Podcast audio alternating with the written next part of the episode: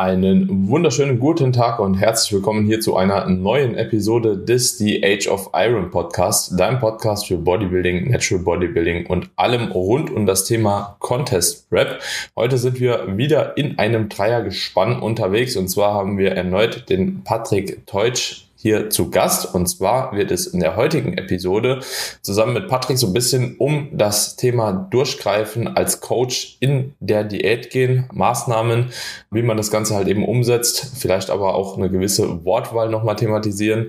Und dementsprechend, ich freue mich auf jeden Fall, dass du heute nochmal mit dabei bist, um das Thema hier zu besprechen. Ich glaube, da gibt es auch relativ wenige Personen, die so gut geeignet sind, wenn es um das Thema geht, wie du es bist. Ja, man bezeichnet dich ja auch ganz gerne mal als etwas stumpf, beziehungsweise du bezeichnest dich ja selbst gerne als etwas stumpf, was so solche Themen angeht. Aber ja, dementsprechend äh, lässt sich das Ganze für dich auch mit deinen Athleten und Athletinnen vielleicht auch recht gut immer durchsetzen. Und ja, wenn man so die Ergebnisse sieht, dann hat das ja auch bestimmt irgendwo seine Berechtigung. Ja, und dementsprechend, Patrick, vielen Dank, dass du heute nochmal mit dabei bist für die zweite Episode hier.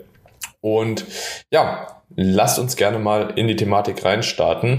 Erstmal vielleicht die Frage in die Runde, wie viele Leute werden denn in dieser Season beziehungsweise in diesem Jahr überhaupt auf die Bühne gestellt? Tobi, wie viel hast du früher Herbst? Äh, früher eins und Herbst zwölf. Zwölf.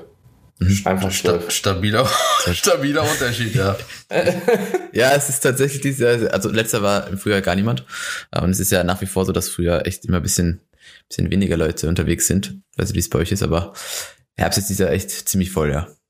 Bei mir ist es tatsächlich, also ähnlich geartet, muss man sagen. Bloß halt keine zwölf, sondern also im Frühjahr habe ich eine Person.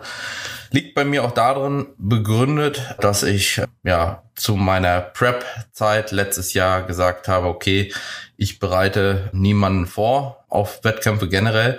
Die eine Person, die jetzt noch dabei ist, da hatten wir uns ein bisschen spontaner tatsächlich noch dazu entschieden, was ich normalerweise nicht mache, aber habe mich dann tatsächlich darauf eingelassen und ist auch eine gute Geschichte meines Erachtens bis dato, wie die ganze Vorbereitung läuft.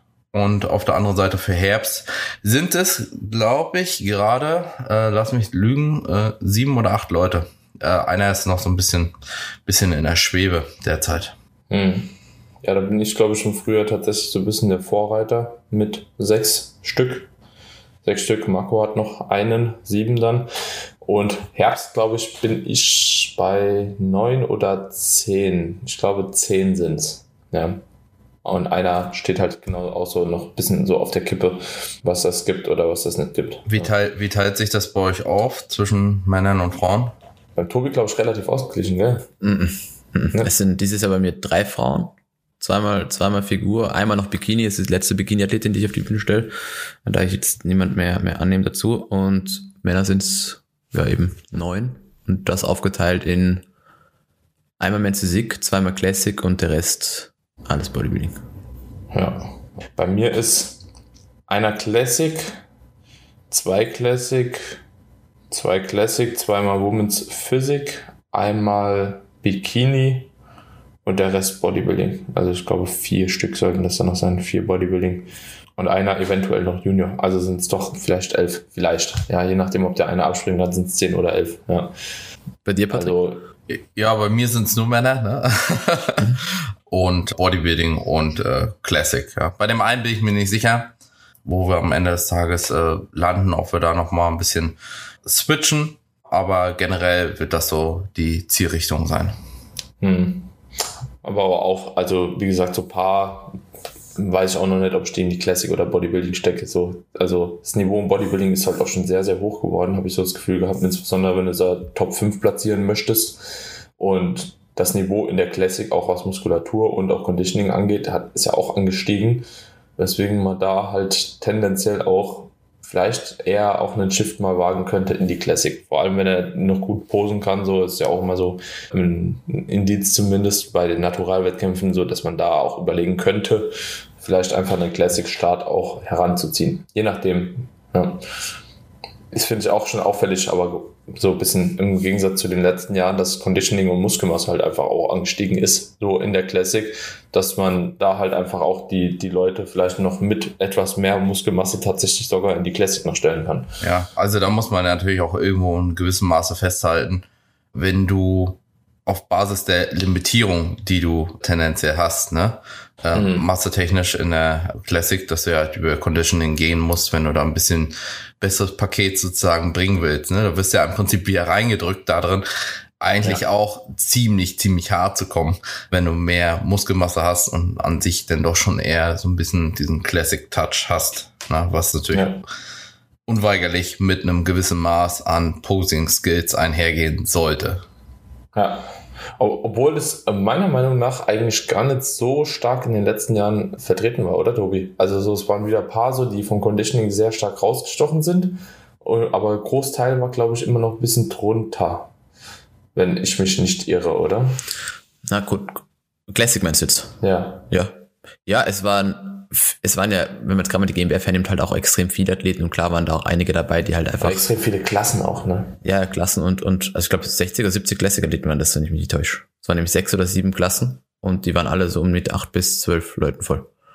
Na klar, auch ein bisschen Doppelstart von Junior und, und, und Herren dann, aber es waren schon ziemlich viele Classic-Athleten und klar, es gab einige, die, die halt wie immer durchgefallen sind, so, aber äh, die Tendenz war natürlich war schon besser als in den Jahren davor. Also es, die Klasse entwickelt sich halt einfach und, und Muskelmasse und noch Conditioning ist halt, ist halt langsam aber sicher überall ein Faktor, der, der halt wichtig ist. So. Ja, sein sollte und auch sollte. ist und auch äh, zunimmt. Ja. Immer wird, ja. ja. Ja, definitiv.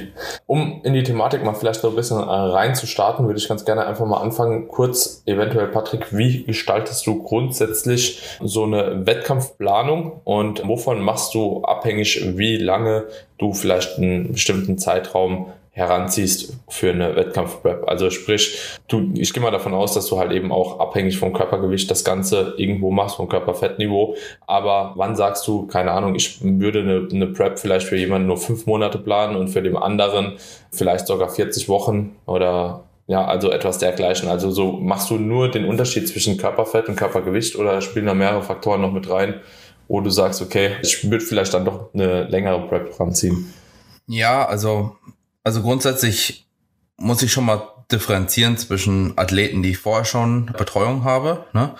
Ich glaube, das ist so ein bisschen der Unterschied zwischen uns, dass ich halt auch Athleten habe, die halt nur für die Wettkampfbetreuung sozusagen kommen, mit denen ich mich vorher sozusagen abstimme bereits, bevor potenziell eine Wettkampfvorbereitung beginnen könnte, dass mir sozusagen Bilder geschickt werden, Videos geschickt werden, wir vorab abklären auf Basis dessen, wann voraussichtlich der beste Zeitpunkt wäre, um generell zu starten mit der Situation, die man aktuell hat. Wenn man natürlich Athleten im Langzeitcoaching hat, dann hat man häufig auch mehr Information in Sachen, wie geht derjenige beispielsweise in einem Defizit generell, wie kommt er damit klar, höheres Defizit, kackt er dann gleich ab oder muss ich da ein bisschen moderater fahren, kriegt er seinen Alltag bewältigt etc. Steht vielleicht generell was an, sind halt auch immer so Punkte für mich, die relevant sind innerhalb der Wettkampfvorbereitungszeit an sich. Prüfungen, Urlaube etc., ne, was dann natürlich irgendwo mit reinspielen kann. beispielsweise einen Athleten, wo da weiß ich halt ganz einfach, der hat äh, einen gewissen Zeitraum, wo er relativ viel arbeitstechnisch, lerntechnisch etc. leisten muss, was wiederum dazu führt, dass ich gesagt habe, okay, lass uns lieber ein bisschen früher anfangen, damit wir einfach mehr Puffer haben, um eben die Zeit besser sozusagen zustande zu bringen, dass du da performen kannst und nicht gleich komplett in den Seilen hängst. Und in Abhängigkeit davon ergeben sich dann natürlich plus halt Körperfettanteil unterschiedliche Zeiten in der Wettkampf Planung an sich. Das kann sein, dass der eine dann, ja, 36 Wochen hat und der nächste hat nur 28 Wochen oder etc. Ja, also wenn einer verhältnismäßig lean ist und kein nichts auf dem Programm hat, vielleicht auch schon ein gewisses Maß an Diäterfahrung, Wettkampferfahrung mitbringt, ist ja auch so ein Punkt, dann kann man da gegebenenfalls ein bisschen kürzer ansetzen. Ja? Oder wenn einer Kleinkinder hat, ja, die dann gerade in die Kita kommen und so, dann so habe ich es ja im Prinzip auch gemacht. Und das sind natürlich Faktoren, wo du sagst, okay, vielleicht ist die Wahrscheinlichkeit, krank zu werden, etwas höher, was uns dann nach hinten raus schnell mal was abcutten könnte. Das sind ja auch Erfahrungswerte generell von mir selbst mit der Zeit aus äh, Wettkampfvorbereitung, wenn du mal das eine mal eine äh, Mandelentzündung, wenn dir dann zwei Wochen wegfallen, plötzlich, das kann schon viel sein, ja, in, in zwei Wochen zum Ende. Das kann diesen Unterschied zwischen äh, endhart und äh, ja, es fehlt noch ein bisschen ausmachen. Und gerade dann, wenn vielleicht diese Endhärte für dich essentiell dafür ist, gut dich zu platzieren, weil eben du vielleicht massetechnisch nicht so auf dem höchsten Level bist, sondern vielleicht eine solide Masse mitbringst, aber halt gewisse Flaws hast, dann kann das natürlich planungstechnisch schon reingrätschen. Tendenziell bin ich eher mittlerweile ein Freund davon, einen Ticken mehr anzusetzen als zu wenig, einfach um so ein bisschen den Druck nach hinten raus, rauszunehmen und ein bisschen mehr Raum für potenzielle Fehler zu lassen. Das können oder Störfaktoren. Ne? Das kann halt eben sein, ja, dass jemand krank wird. Das kann aber auch sein, dass man sich vielleicht insgesamt im Körperfettanteil, je nachdem wie fett jemand ist, ganz einfach schnell mal ja, ein, zwei Kilo verschätzt. Ne? Also je nachdem. Also gerade ihr wisst im Unterkörper, ob das jetzt dann vielleicht zehn Kilo müssen, äh, sind, die runter müssen oder zwölf Kilo, die im Unterkörper runter müssen. Wenn jemand da extrem äh, chubby ist, ist halt irgendwann schwierig. Hm. Hast du so eine Durchschnitts-Prep dauer wo du so grob sagen würdest, was die Athleten bei dir auf, auf, auf, auf Prep-Dauer sind? Wenn, wenn sie nur für die Prep kommen, oder? Wenn sie nur für die Prep kommen, ja. Also mittlerweile, Pi mal Daumen, würde ich sagen, 30 Wochen auf jeden Fall. Früher war ich bei 20, 25 Wochen. Habe aber ganz einfach gemerkt, gerade bei denjenigen, die vielleicht ein bisschen mehr mitbringen. Also wenn ich sehe mittlerweile, dass derjenige halt wirklich, wirklich off ist, ja, dann gehe ich da auch noch höher. Weil, ich meine, Daniel, den Erfahrungswert äh, wirst du auch gemacht haben. Manchmal ist es halt so, es muss noch mehr und noch mehr runter. Und wenn du jemanden hast, der über 20 Kilo verlieren muss, signifikant, dann weiß, dann kannst du nicht sagen, sind das jetzt noch sind es äh, 23 oder sind 26 Kilo oder sind es vielleicht am Ende 28 Kilo? Weil das einfach so ein eine Masse ist, die du halt nicht mehr klar definieren kannst, wenn du, während du, wenn du natürlich eine gute Ausgangslage hast, eher sagen kannst, okay, sind das jetzt 13 oder sind es 15 Kilo? Hm. Ja. Ja, und selbst da, also so, äh, kommt natürlich auch irgendwo, finde ich, auf ein auf das Individuum an, also ob es jetzt eine Klientin oder ein Klient ist schon mal, das sind schon mal so, ist schon mal ganz ein wichtiger Faktor, glaube ich. Und ich finde, so eine gute Basis sind irgendwo so 10 bis 15 Prozent Körpergewicht, das man verlieren muss. Also da ist entspannt zu entscheiden, auch wie viel muss letztlich nochmal runter. Da kann man sich dann mal um Kilo vertun, aber das geht ja auch relativ schnell nochmal auszukorrigieren, wenn man das halt eben sagen wir mal, äh, six weeks out oder so, siehst du, okay, da muss ein Kilo noch mehr runter. Kannst du noch gut regulieren eigentlich, insbesondere wenn es demjenigen vielleicht sogar noch gut geht.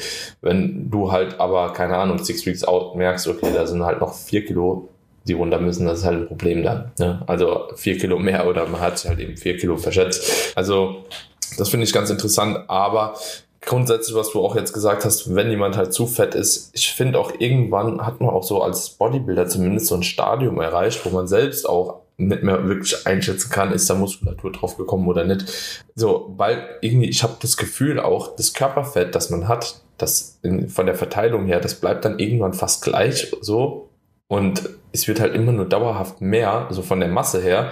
Und es sieht irgendwie mit beispielsweise mal 105 Kilo teilweise fast genauso aus wie mit 109 Kilo. Also so, der Unterschied ist einfach komplett nicht gegeben, so gefühlt von der Optik her, außer dass es einfach mehr ist und man denkt dann einfach, ja, irgendwie ist bestimmt noch Muskulatur halt mitgekommen, aber man äh, schätzt das halt schon ein bisschen falsch ein. Das ist mir tatsächlich bei ziemlich vielen Leuten aufgefallen, die halt wirklich so richtig hart gepusht haben und dann doch gemerkt haben, so ihr Stage Rate liegt irgendwie 5, 6, 7 Kilo drunter über dem, was man sich irgendwo erhofft hatte. So, das ist schon irre. So, also fallen mir mindestens fünf, sechs Leute direkt ein, wo ich sagen würde, bei denen, die haben wirklich gedacht, so, die haben irgendwie in der Offseason so fünf, sechs, sieben Kilo Muskulatur gegönnt, so in zwei, drei Jahren. Ist halt in den wenigsten Fällen der Fall. Das Problem ist ja auch in einem gewissen Maße, wenn du dann so hoch gepusht hast und die Ausgangslage so schlecht ist und du nach hinten raus dann wiederum mehr pushen musst, ist halt auch die Frage, wie viel du dann zusätzlich wieder auf der Strecke lässt. Ne? Definitiv. Wenn, wenn du da die ganze Zeit komplett an der Grenze fahren musst, beziehungsweise vielleicht auch ein bisschen darüber hinaus und dann natürlich ein gewisses Maß an Muskulatur vielleicht auch auf dem Weg zum Ende wieder liegen lässt. Das ist jetzt auch so ein bisschen die Zielsetzung natürlich bei den Vorbereitungen, die ich mache, in der Regel nach hinten raus ein bisschen den Druck rauszunehmen, was das Tempo anbelangt. Hat natürlich immer die Folge, dass man ein bisschen früher schon in einem Stadium ist, wo es natürlich alltagstechnisch dann vielleicht ein bisschen knackiger wird, ne? womit natürlich auch nicht jeder unbedingt dann bestmöglich klarkommt. Ist halt die Frage, was willst du? Willst du in guter Form auf die Bühne kommen oder willst du möglichst großen Komfort haben? Mhm. Und wenn wir in die Prep dann reinstarten, dann ist es als Coach tatsächlich natürlich ab und an soll es notwendig sein, mal durchzugreifen. Wie oft kommt es bei euch persönlich vor, dass ihr so ein bisschen so Gegenwind bekommt? Beispielsweise, wenn man jetzt sagt, nehmen wir einfach mal wirklich so dieses Beispiel heran. Es ist jemand, der relativ schwer noch ist, der relativ fett noch ist zum Zeitpunkt der, der Prep. Ja, und man entscheidet sich dahingehend halt eben vielleicht bei einem Mann, ja, der sowieso schon eine Kilo die Woche droppt, irgendwie mit 1200 keine Ahnung, oder 1200 Gramm so irgendwas in dem Dreh, ne, 1000 Gramm, 1200 Körpergewicht, so dann die Entscheidung zu fällen, so, keine Ahnung, der ist nur bei 2000 Kalorien, muss aber einfach noch mehr runter zum aktuellen Zeitpunkt. Seid ihr da schon mal auf die Situation gestoßen, dass euch jemand da halt eben Gegenwind gegeben hat, ja, oder sagt, das ist nicht nötig oder muss man doch nicht machen oder kommt das in der Regel vor bei euch? Also generell muss ich sagen, klar gibt's hier und da ein bisschen äh, Diskussion darüber, wie viel tatsächlich noch runter muss oder nicht. Generell ist es natürlich eine Frage, wie kriegt man das Ganze bestmöglich argumentiert. Ne? Und in der Regel in, funktioniert das bei mir ganz gut darüber, über die Erfahrungswerte, die ich natürlich mitbringe, dass ich jetzt sage, so und so ist es, die und die Erfahrungen haben wir gemacht, guck dir das und das an und ruh dich generell nicht darauf aus, weil ansonsten hast du nach hinten raus ein Problem. Da natürlich auch so ein bisschen das Bewusstsein zu schaffen, wenn man zu einem gewissen Zeitpunkt nicht an der und der Stelle ist, wird man nicht, sag ich mal, die Form bringen, die XYZ gebracht hat, weil man halt ganz einfach weiß, okay, wenn wir jetzt nicht an diesem Punkt sind, wirst du ein Problem nach hinten raus haben. Sicherlich wird es den einen oder anderen geben, der auch ein bisschen mehr grumpy im Zeitverlauf wird. Das ist halt ganz einfach so. Ich glaube, da muss man als Coach schon ein bisschen, wie du schon sagst, abgestumpft sein und dann halt eben seine Perspektive durchbringen mit dem zusätzlichen Aufwand, dass man so ein bisschen erklärt. Ja, und dann ist halt die Frage, wer ist jetzt überzeugender und setzt der Athlet das am Ende des Tages um? Aber man muss natürlich auch festhalten, meist ist es so, wenn der Athlet das nicht macht, dann merkt er nach hinten raus, okay, jetzt habe ich ein Problem. Die Frage ist halt, wie offen und ehrlich derjenige da mit einem ist. Ja? Weil du kannst natürlich nur quasi Vorgaben machen und erklären, generell, ja, und da deine Position vertreten, aber wenn die Umsetzung auf der anderen Seite, weil er sich dann still und heimlich denkt, ja, nee, das passt schon so, da sind dir natürlich in gewissem Maße die Hände gebunden. Habt ihr das halt Gefühl, halt, dass bei euch schon oft vorgekommen ist? Sorry, Tobi. Ich wollte nur sagen, ich denke halt einfach, dass die Objektivität, die äh, der Athlet über die Zeit irgendwo doch etwas verliert. Halt, je nachdem, wie viel Erfahrung der Athlet selbst hat und je nachdem, wie viel Erfahrung auch der Coach hat, irgendwo dann das Pro der, der Problempunkt halt werden. Ja, weil der Coach, der mehr Erfahrung hat, wird sicherlich seinen Standpunkt besser vertreten können, weil er einfach weiß, was, was Sache ist. Und derjenige, der vielleicht auch noch nicht so viel Prep-Erfahrung hat, weil es vielleicht seine erste Prep ist, der wird sich, wie Patrick schon sagt, sicherlich darin vertun, einfach zu wissen, ob das jetzt ob er selbst der Meinung ist, dass es stimmt oder ob dann vielleicht nicht doch eher der Coach recht hat. Und da denke ich, sollte man sich halt auf den Moment konzentrieren vor der Vorbereitung, wo man noch bei klarem Verstand war, in Anführungszeichen, und, und von Anfang an eigentlich Vertrauen in die Person gesetzt hat, die einen betreut, dass das Vertrauen halt im Verlauf der Prep nicht, nicht bricht, so ein bisschen. Ja, weil es hat ja schon seinen Grund, warum ich Person X Person ausgesucht habe und gesagt habe, okay, bitte betreue mich von Anfang bis Ende.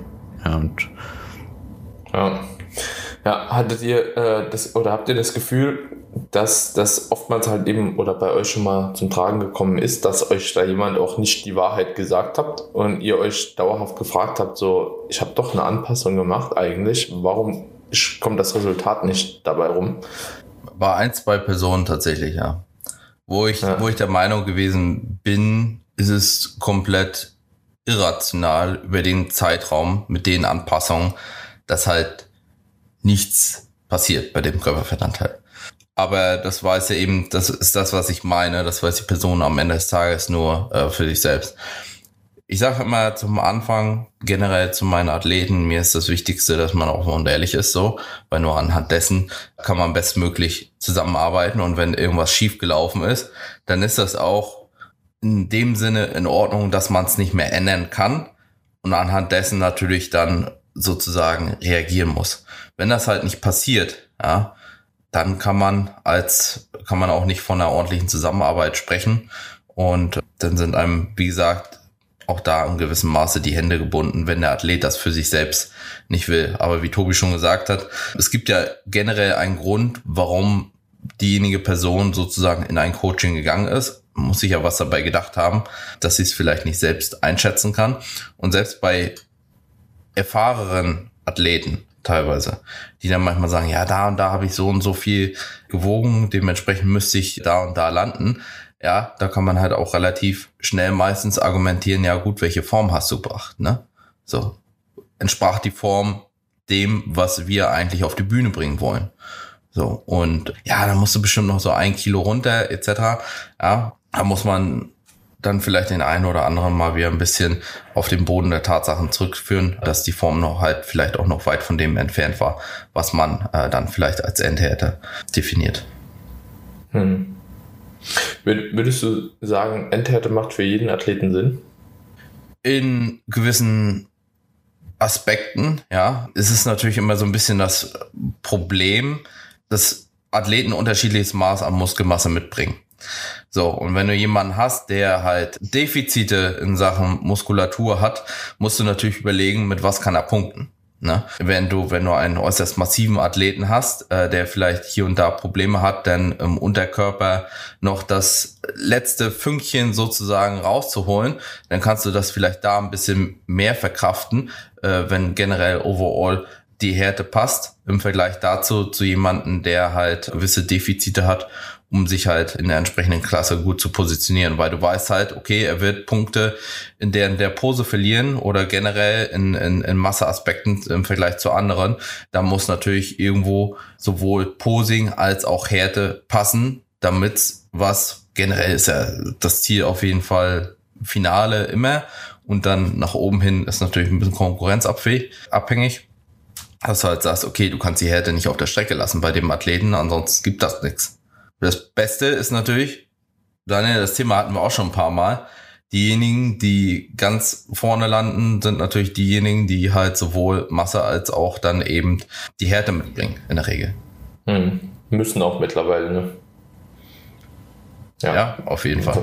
Ja, das Niveau hat sich halt auch einfach so stark nach oben angepasst, dass das auch manchmal nicht mehr notwendig ist.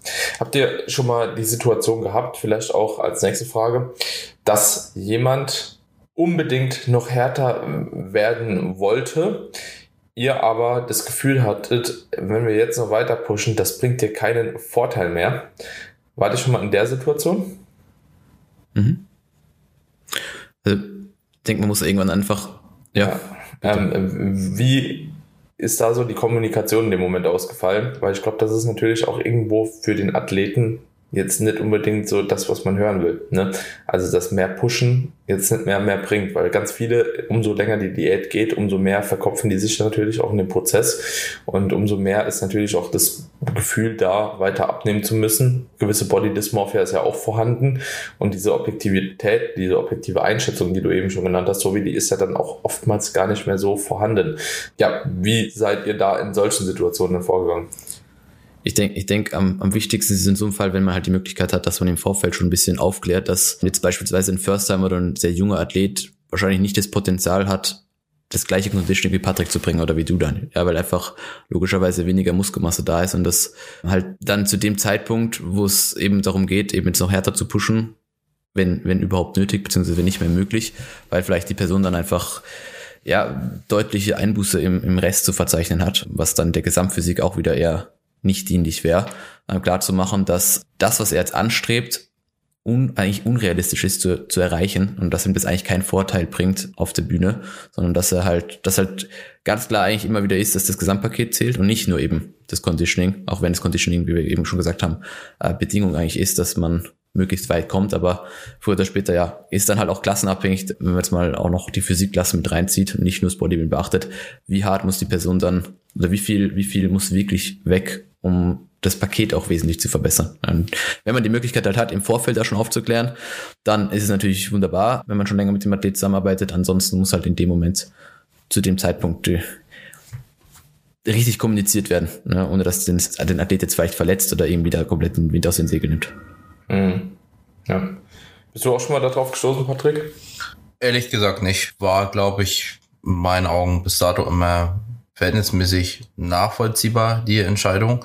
Hier und da eher, eher der Punkt gewesen, wo vielleicht mal ein bisschen knauserig geworden ist, wenn man gesagt hat, okay, man muss ein bisschen, muss noch ein bisschen mehr pushen, als eben auf der anderen Seite zu sagen, weil es natürlich, wenn es schon vorher hart ist und wenn du merkst, dass der Athlet schon ordentlich damit zu tun hat, aber du weißt, okay, du musst jetzt halt einfach vielleicht noch mal zwei, drei Wochen ein bisschen mehr reinlegen, um nach hinten raus gut dich zu positionieren, dass das dann natürlich nicht immer auf, auf Freude stößt. Aber generell so, dass jemand noch weiter machen wollte, wüsste ich jetzt nicht. Das ist, äh, da waren wir uns in der Regel schon immer relativ einfach. Äh, nicht einfach. D'accord. Einig. Einig, genau. Das war das Wort, was ich gesucht habe. Übrigens, ich habe das Sprichwort von der ersten Episode noch im Hinterkopf. Weiter, schneller, höher. Ich wollte nur. Höher, höher, weiter, schneller, ja. Genau. Höher, weiter, schneller oder so. Schneller hat gefehlt, die, ja, tatsächlich. Die, die, die drei Worte waren es, ja. Genau. Ja, ich wollte es nur nochmal einbringen, so dass äh, das Ganze auch qualifiziert bleibt hier. Ja, ähm, auf jeden Fall. Was würdet ihr machen, wenn ihr, oder hattet ihr schon mal das Gefühl, dass ihr, dass eine Person leichter wurde, leichter wurde, leichter wurde, aber jetzt nicht mehr besser ausgesehen hatte? Ja, also das ist immer auch teilweise eine temporäre Geschichte. Und beispielsweise auch beim Jannis hatten wir das Thema, dass er zwischendurch ein Kilo abgenommen, aber es hat sich halt von der Form her nichts getan. Ne? In dem Fall war es tatsächlich so gewesen, dass du hast manchmal auch so versteckte Fettreserven. Ja? Die siehst du einfach im Posing nicht. Das war jetzt beispielsweise beim Knie, ums Knie herum, Innenseite, da war halt, da konntest du halt wirklich noch so einen Batzen an, an Haut ziehen, wo halt ordentlich Fett noch da war. Das hast du im Posing aber nicht gesehen. So, und dann droppst du ein Kilo und denkst dir halt so, ja, ist halt leichter geworden, aber irgendwie alles andere ist identisch geblieben. Und dann ab diesem Punkt ist es danach halt relativ zügig dann weitergegangen, was die Formverbesserung anbelangt. Aber gerade solche versteckten Regionen, die vielleicht so nicht immer direkt zutage, zutage treten, können einem dann natürlich auch so ein bisschen planungstechnisch reingrätschen, ne? wenn man denkt, okay, ja, schon ziemlich hart, jetzt nur noch ein bisschen und dann gehst du weiter runter und es passiert halt einfach nichts. Ne? Hm. Ja, und also Janis ist natürlich jetzt auch so ein, so ein Profi-Beispiel schon. Ne? Also so, ich hatte auch tatsächlich so ein halbes oder Kilo, wo ich dann äh, später auch erstmal mir bewusst werden musste, wo, wo ist das jetzt gerade weggegangen. So, da war es aber irgendwo auf dem Quads, von dem man eigentlich schon gedacht hat, okay, irgendwie, die sind eigentlich schon viel früher fertig. Ich finde eigentlich so Quads sind auch ein gutes Beispiel dafür, ob man wirklich richtig hart ist. Also so, ähm, früher habe ich immer so gedacht, so Glut wäre irgendwie mit das Letzte, aber ich bin mittlerweile schon immer so ein bisschen am am Schweifen, ob Quads oder Cluts, weil bei Quads auch so gerade diese Cuts so in den Beinen vorne drin, Rectus femoris, Intermedius und so, neben Knie, Knie ist auch so ein guter Punkt, den du genannt hast, so, also, dass die richtig, richtig frei werden, also so richtig, richtig frei, wenn man nicht die dicksten Quads hat, auch unbedingt, das dauert halt schon hart lange. So, also das ist ähnlich wie bei Klutz. Irgendwie, da geht immer noch was und Sartorius kann immer noch ein Ticken mehr. Und also das ist schon sehr, sehr interessant, wie sich da so ein bisschen auch meine Meinung geändert hat, was so die Quads anbelangt.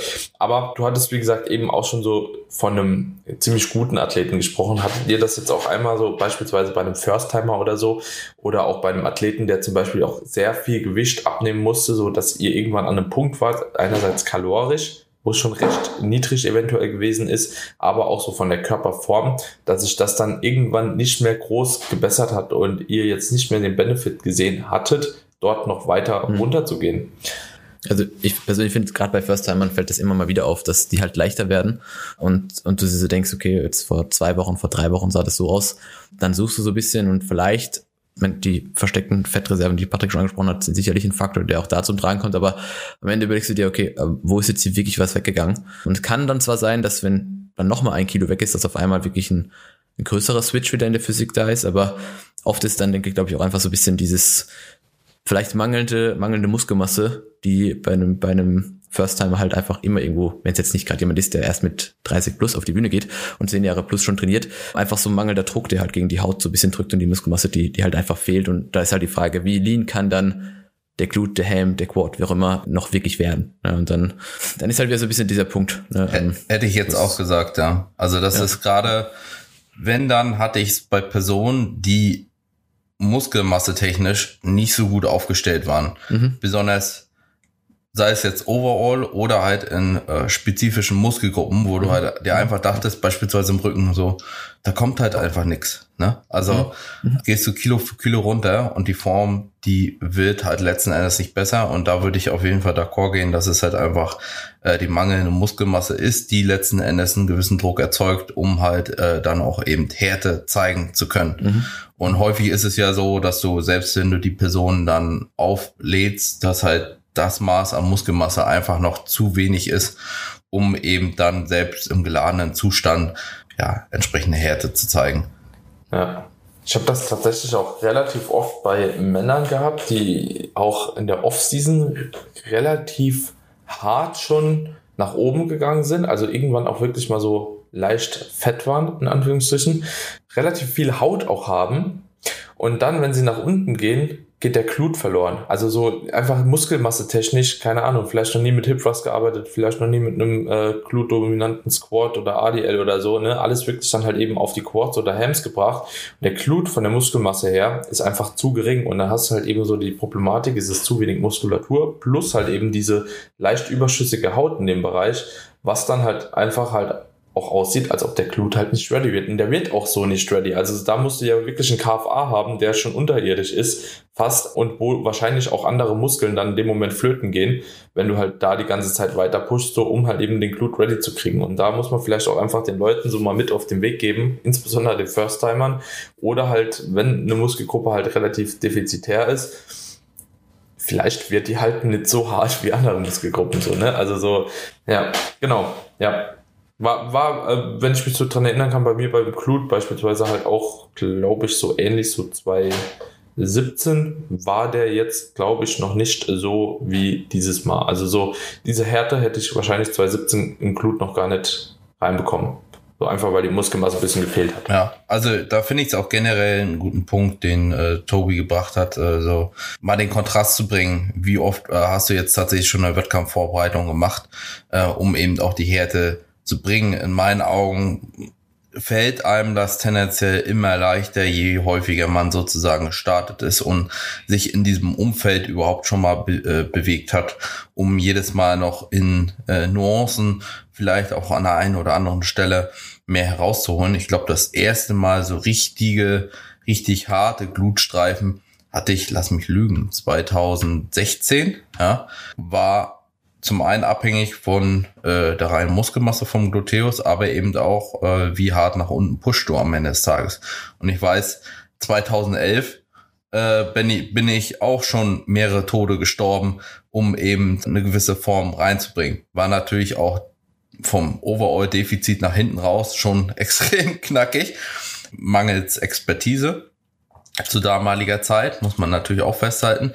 Aber das Thema hatten wir auch schon häufiger, Daniel. Einfach, man fühlt sich teilweise auch bis zu einem gewissen Körperfettanteil häufig besser, ja, mittlerweile und kann dadurch gegebenenfalls auch besser nach unten pushen mit äh, Aufrechterhaltung der entsprechenden Leistung. Ne? Darf man halt auch nicht vernachlässigen, weil wenn das irgendwann flöten geht, dann kannst du zwar noch Gewicht verlieren, die Form wird sich nicht bessern, weil du halt in gewissem Maße äh, vielleicht auch mehr und mehr Muskulatur mit abreißt. Ja, ja, ja. Ja, wichtiger Punkt. Und wie würdet ihr das Ganze dann auch kommunizieren? Ich denke, ähnlich wie Tobi eben schon gesagt hat, da einfach halt eben nochmal realistische Zielsetzungen dann noch so ein bisschen bewusst machen und halt viel mit Erklärung reingehen. Ne? Hm. Ja, genau. Das ist, das ist der Punkt, den ich auch vorhin meinte, einfach mit diesem, wenn jemand noch weiter pushen will, obwohl es halt sich ja einfach in, in deiner Muskelgruppe vielleicht nicht auszahlt, weil mit der, mit der Zeit kriegst du heraus irgendwie so ein bisschen, okay, ist jetzt das eben mangelnde Muskelmasse, die da fehlt, um diese Muskelgruppe Linie zu bekommen, oder ist er einfach wirklich noch so fett, dass dass halt mehr Zeit und mehr Pushen nötig ist. Und wenn halt dann einfach die, auch dieser Fakt eintritt, dass die Person leichter wird und leichter und es tut sie an der Stelle nicht viel, auch wenn natürlich hartnäckige Muskel- oder Fettreserven sehr lange brauchen, bis sie dann am Ende wirklich weg sind. Ja, dann ist wie gesagt einfach so ein bisschen dieses lohnt sich oder lohnt sich nicht. Ja, abwägen. Okay, Freunde, ich würde sagen, hier cutten wir dann auch die Episode. Ja, war auf jeden Fall eine aufschlussreiche Episode. Ich glaube, es wird auch vielen Starterinnen, ähm, Startern und Starterinnen auf jeden Fall helfen, das Ganze so vielleicht auch so persönlich ein bisschen mehr abzuwägen. Ich weiß, dass der ein oder andere jetzt da draußen ist, der sich eventuell in einer Situation widerspiegelt und denkt so, ah nee, bei mir ist es nicht so, aber insgeheim weiß er es doch. Ich würde euch da auf jeden Fall auch vielleicht abschließend noch den Rat geben. Also grundsätzlich pushen ist erstmal immer die richtige Wahl und ich glaube auch, dass die meisten, die sich jetzt beispielsweise selbst vorbereiten, auch nicht in der Lage befinden, das objektiv zu beurteilen, ob da jetzt noch was geht oder ob da jetzt nichts mehr geht. Ich denke, das ist einfach als First-Timer vielleicht auch in der zweiten Season noch nicht so möglich, wie wenn du halt beispielsweise wie jetzt wir ähm, einfach halt schon, keine Ahnung, 50 plus Leute ich weiß nicht, ob so viele sind, aber schon auf die Bühne gestellt hast, definitiv viele Wettkampf-Preps schon verfolgt hast, ja, auch links und rechts schon viel geguckt hast, dich mit anderen Coaches abgesprochen hast, so nach anderen Ratschlägen mal gesucht hast. Also ich glaube, hier ist halt eben so diese Kommunikation und die Erfahrung und auch das Interesse von uns äh, gegenüber der Szene sehr stark gegeben und deswegen glaube ich einfach, dass man als Coach, der da wirklich auch drin arbeitet, das Ganze doch ein bisschen besser abschätzen kann. Würdet ihr das Ganze so bestätigen, dass ihr grundsätzlich sagen würdet, in der Regel sollte man doch eher aufs Gaspedal drücken, anstatt konservativ reinzugehen in der Vorbereitung? Ja, besonders initial, ne? Da, damit du nach hinten raus ein bisschen, Anfang, ja. bis, bisschen mehr Luft hast, weil da beginnt es natürlich irgendwann zu kippen. Und wenn du dann nicht mehr maximal reinpreschen musst, dann hast du natürlich in gewissem Maße einen Vorteil. Aber wie du schon sagst, so ein bisschen generell einschätzungstechnisch, wie viel Zeit man braucht, ist halt ein bisschen schwierig ohne Coach, wenn man das noch nie gemacht hat. Man weiß nicht, was alles an Symptomen auf einen zukommt, was jetzt gut ist, was jetzt schlecht ist, was jetzt normal ist, wie man damit vielleicht umzugehen hat im Allgemeinen. Und da ist es natürlich äh, durchaus sinnig, vielleicht eine ja, beratende Hand zur Seite zu haben, und äh, generell jemanden, der so ein bisschen vielleicht auch die Denkarbeit abnimmt oder eben die mentale Stütze. Hm. Cool. Ich denke gerade vor allem, die meisten verlieren dann hinten raus oder verlieren dann äh, an, an, an Vorsprung, gerade in diesem Mittelteil, ne, wenn so die ersten zwölf Wochen mal durch sind und du hast schon gut gepusht am Anfang vielleicht und denkst dann, naja, jetzt kann ich ein bisschen vom Gas gehen und es ist jetzt alles schon, schon schön und gut und dann gehen halt sechs Wochen rum oder acht und dann bist du auf einmal einstellige Wochen out und dann fängt auf einmal wieder an, äh, klar zu werden, dass vielleicht doch wieder mehr mit muss, weg muss, wenn man es in irgendeiner Weise noch einschätzen kann, wenn man allein unterwegs ist. Aber gerade in diesem Mittelteil, denke ich, äh, sollten die meisten eben trotzdem draufbleiben. Deswegen, wenn man das pauschalisieren will, was du gefragt hast, ob man eher pusht oder nicht, dann definitiv. Meistens ist man ja auch im Nachgang ein bisschen schlauer. Ne?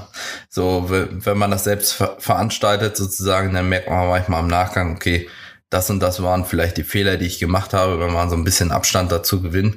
Selbst wenn man in dem Prozess drinne ist, ist es ab einem gewissen Punkt einfach schwierig. Ja, es ist sehr, sehr schwierig, sich da einigermaßen objektiv dann auch noch wiederzufinden. Hm, definitiv. Okay, Leute, damit würde ich auch sagen, beenden wir die heutige Episode. Ich würde mich freuen, wenn ihr das Ganze teilt in Social Media. Gerne einfach einen Screenshot der Episode machen, wo auch immer ihr den Podcast hört, in eure Story packt, uns vielleicht verlinkt und auch sehr gerne eine kleine Bewertung des Podcasts dalasst, egal ob bei Apple Podcast, Spotify oder wo auch immer ihr den Podcast gerade hört. Und ansonsten hören wir uns dann auch gerne in der nächsten Episode wieder. Ich hoffe, euch hat die Folge gefallen und Patrick, vielen Dank nochmal auch an dich hier für erneutes Auftreten im Podcast. Wenn die Leute dich finden wollen, ich denke, das ist irgendwo relativ ersichtlich über deinen Namen, YouTube, Instagram, primär, glaube ich, vertreten. Und ansonsten, genau, meine Freunde, hören wir uns in der nächsten Episode wieder. Ciao, ciao. Ciao. Bis bald.